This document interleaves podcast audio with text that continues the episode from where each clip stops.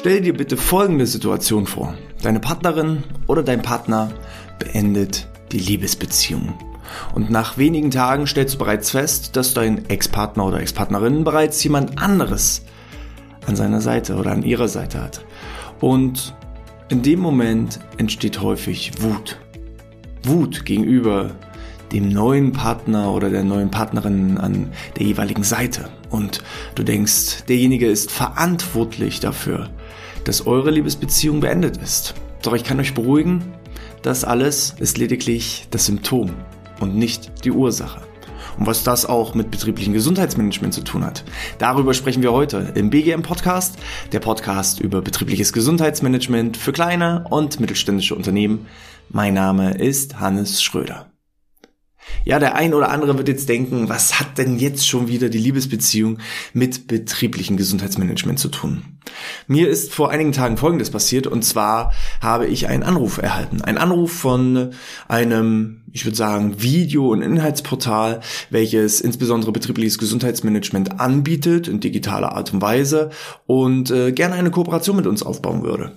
Es geht dabei insbesondere darum, dass man sagt, ähm, wir haben da einige Zahlen, Daten und Fakten, die wir ausgewertet haben und diese Zahlen, Daten und Fakten könnten jetzt insoweit für euch interessant sein, dass man äh, daraus Rückschlüsse führen könnte, die dann eben auch bei der Ableitung von Maßnahmen interessant sein könnte. Das wäre ja was für eure Kunden und außerdem haben wir auch Bestandskunden, die eben auch intensiver betreut werden wollen, nicht nur digital, sondern dann eben auch von euch betreut werden können.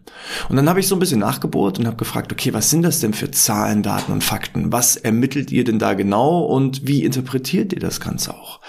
Und dabei wurde zum Beispiel auch eine Aussage getroffen, da hieß es, naja, unsere Zuschauer, die schauen sich halt gewisse Inhalte an. Zum Beispiel über 60 Prozent der ja, Nutzer schauen sich Videoinhalte zum Thema Rücken und Rückengesundheit an. Dementsprechend haben die ja Rücken und ähm, ihr könnt dann entsprechende Angebote in den Unternehmen anbieten, die dann helfen, den Rücken zu stärken. Und dabei habe ich genau folgenden Satz getroffen. Das ist interessant. Aber das Symptom ist nicht immer die Ursache. Und was meine ich damit? Auch insbesondere im Bereich des betrieblichen Gesundheitsmanagements, aber man kann das eben auch auf andere Lebensbereiche, wie zum Beispiel eben auch Beziehungen und Liebesbeziehungen übertragen. Das Symptom ist nicht die Ursache bedeutet, nur weil jemand sich immer wieder Inhalte zum Thema Rücken und Rückengesundheit anschaut oder auch beispielsweise im Rahmen einer Mitarbeiterbefragung angibt, dass er gerne einen Rückenkurs oder eine Massage am Arbeitsplatz erhalten würde, bedeutet das nicht automatisch da, wo der Schmerz ist, dass das auch tatsächlich die Ursache für den eigentlichen Schmerz ist. Denn man muss im Hinblick auf das Thema Rücken auch wissen, über 90 Prozent aller Rückenleiden sind unspezifisch. Nur 10% aller Rückenleiden sind spezifisch. Was sind spezifische Ursachen? Spezifische Ursachen sind, dass diagnostiziert werden kann. Es handelt sich um ein Muskeldefizit, es handelt sich um eine Skoliose, es handelt sich um einen Bandscheibenvorfall. Also sozusagen, man geht zum Arzt und stellt fest, was die Ursache des eigentlichen Schmerzes ist. Und diese Ursache ist dann eben häufig in Verbindung mit dem Rücken. Nur 10%. Nur 10% sind Bandscheibenvorfall. Nur 10% sind, ja, Muskeldefizite und 90 Prozent gehen beim Arzt leer aus. Sie gehen dahin, führen Gespräche, es werden Untersuchungen gemacht und am Ende stellt der Arzt fest, ich kann Ihnen nicht genau sagen, warum der Rücken schmerzt. Und dann geht man auf Ursachenforschung. Denn die eigentliche Ursache ist nicht der Rücken. Das Symptom, der Rückenschmerz, morgens aufzustehen und es zwickt unten in der Lendenwirbelsäule oder die Schulter, Nackenmuskulatur ist fest, das sind lediglich Symptome. Der neue Partner oder die neue Partnerin an der Seite eures Ex-Partners, Ex-Partnerin ist lediglich das Symptom, die Ursache, weshalb beispielsweise die Beziehung gescheitert ist oder warum auch der Rücken weh tut, hat ganz andere Grundlagen, hat eine ganz andere Ursache. Wenn ich also jetzt weiß, dass 90 Prozent aller Rückenleiden unspezifisch sind, dann kann ich eben auch mal den Blick öffnen, was könnten denn die eigentlichen Ursachen sein. Man muss dazu wissen, dass in unserer westlichen Welt, wo es uns vermeintlich gut geht, wo wir ergonomische Arbeitsplätze haben, wo die Arbeitsbelastung, insbesondere die körperliche Arbeitsbelastung eher gering ist, dass da der Anteil tatsächlich größer an Rückenleiden ist, als in Ländern, wo noch schwere körperliche Arbeit vollzogen wird, wo weniger die Digitalisierung fortgeschritten ist, wo weniger die Ergonomie des Arbeitsplatzes, sondern einfach nur die Durchführung des Arbeitsplatzes entscheidend ist. Und in solchen Ländern sind tatsächlich Diagnosen wie Rückenschmerzen, etwas geringer. Ich habe auch immer wieder bei ähm, gewissen Screenings und Untersuchungen, die wir machen, wir nutzen dabei beispielsweise ähm, die, das Medimaus-Screening, wo wir ähm, ja mit einem Gerät, welches oben an der Halswirbelsäule angesetzt wird, ähm, das heißt Medimaus, weil es sieht aus wie so eine überdimensionale PC-Maus, da fahren wir dann einmal den Rücken herunter und können dann halt schauen, wie stehen so die einzelnen Wirbelkörper zueinander, wie ist allgemein die Grundhaltung, die Stabilität oder auch die Beweglichkeit des Rückens. Ähm, das Ganze wird dann verglichen mit Referenzwerten und dann wird geschaut, liegt das Ganze in der, Norm oder gibt es da gewisse Abweichungen? Und ich stelle da immer wieder fest, dass insbesondere auch diejenigen, die körperlich schwere Arbeit verrichten, da deutlich bessere Ergebnisse erzielen als diejenigen, die eher entspannt arbeiten.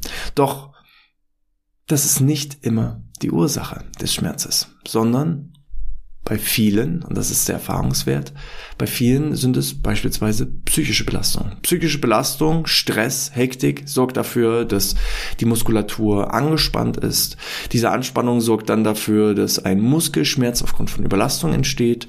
Dieser Muskelschmerz führt dann dazu, dass man eine Schon- oder Fehlhaltung einnimmt. Und diese Fehlhaltung auf Dauer sorgt dann dafür, dass eben auch der Rücken schmerzt.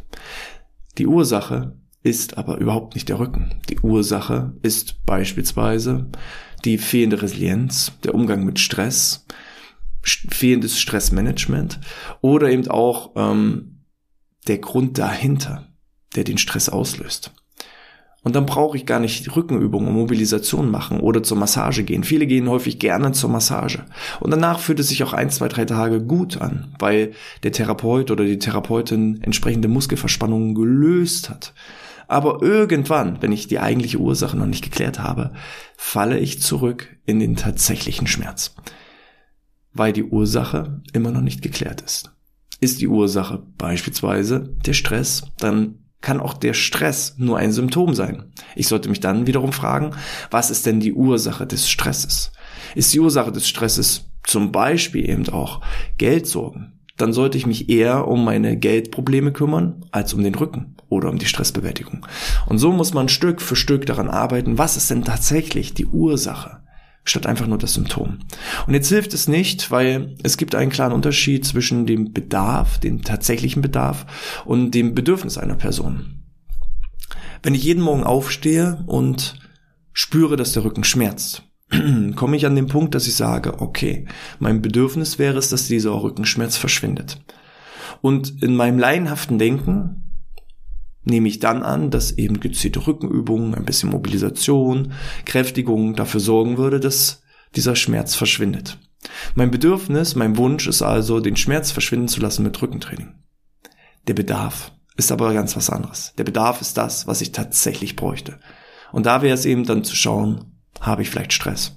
Dann wäre es der nächste Punkt zu schauen, wodurch entsteht der Stress. Und dann wäre es der nächste Punkt herauszufinden, kann ich denn die tatsächliche Ursache mit gewissen Fähigkeiten und Skills und Dingen, die ich tue, wegrationalisieren. Ich hatte beispielsweise in meiner äh, Zeit auch als Personal Trainer, ich war eine Zeit lang nach dem Studium auch als Personal Trainer aktiv, oder während des Studiums auch als Personal Trainer aktiv. Da hatte ich eine Person, die zu mir gekommen ist, weil sie gerne einen Ernährungsplan hatte. Sie war unzufrieden mit ihrem eigenen Körpergewicht und hat festgestellt, ich will abnehmen. Und während der Zusammenarbeit haben wir dann festgestellt, ihre Ernährung, das passt eigentlich weitestgehend. Sie ernährt sich grundsätzlich ganz gut. Das passt so von den Eiweißen, von den Kohlenhydraten, auch die Zeiten, in denen sie gegessen hat, war alles super. Es gab aber immer wieder Tage, da hatte sie absolute Ausreißer. Da ist dann in dem Moment, sie konnte sich so vier von sieben Tagen gut zusammenreißen. Und dann gab es immer so zwei, drei Tage in der Woche, wo einfach, ja, eine Art Bestie in Menschengestalt in ihr geweckt wurde und sie wirklich dann einfach in sich alles hineingestopft hat, was ähm, ihr in den Weg kam.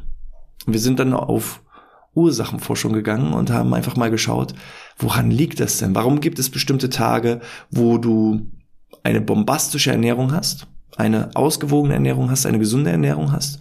Und warum gibt es dann Tage, wo du tatsächlich, ja, einfach die Kontrolle vollkommen verlierst? Und wir haben festgestellt, sie ist eine Stressesserin. Wann immer Stress entstanden ist, sei es im beruflichen Kontext, sei es im privaten Kontext, sie war einfach, die, die Ernährung, das Essen hat sie verwendet, um ihren Stress zu regulieren. Und dann haben wir die Zusammenarbeit dahingehend beendet, dass wir gesagt haben, wir optimieren jetzt deine Ernährung und ähm, ich gebe dir jetzt vor, was du genau zu essen hast und was nicht. Das macht keinen Sinn, daran zu arbeiten. Sie hätte sich dann weiterhin vielleicht fünf von sieben Tagen statt vier von sieben Tagen daran halten können. Aber das löst nicht die eigentliche Ursache. Wann immer sie dann in ihre alten Gewohnheiten zurückgefallen wäre, wäre sie immer wieder in die Falle getappt und ähm, hätte, wann immer eben auch Stress entsteht, das Ganze als Stressessen mit ähm, entsprechender Kompensation betrieben.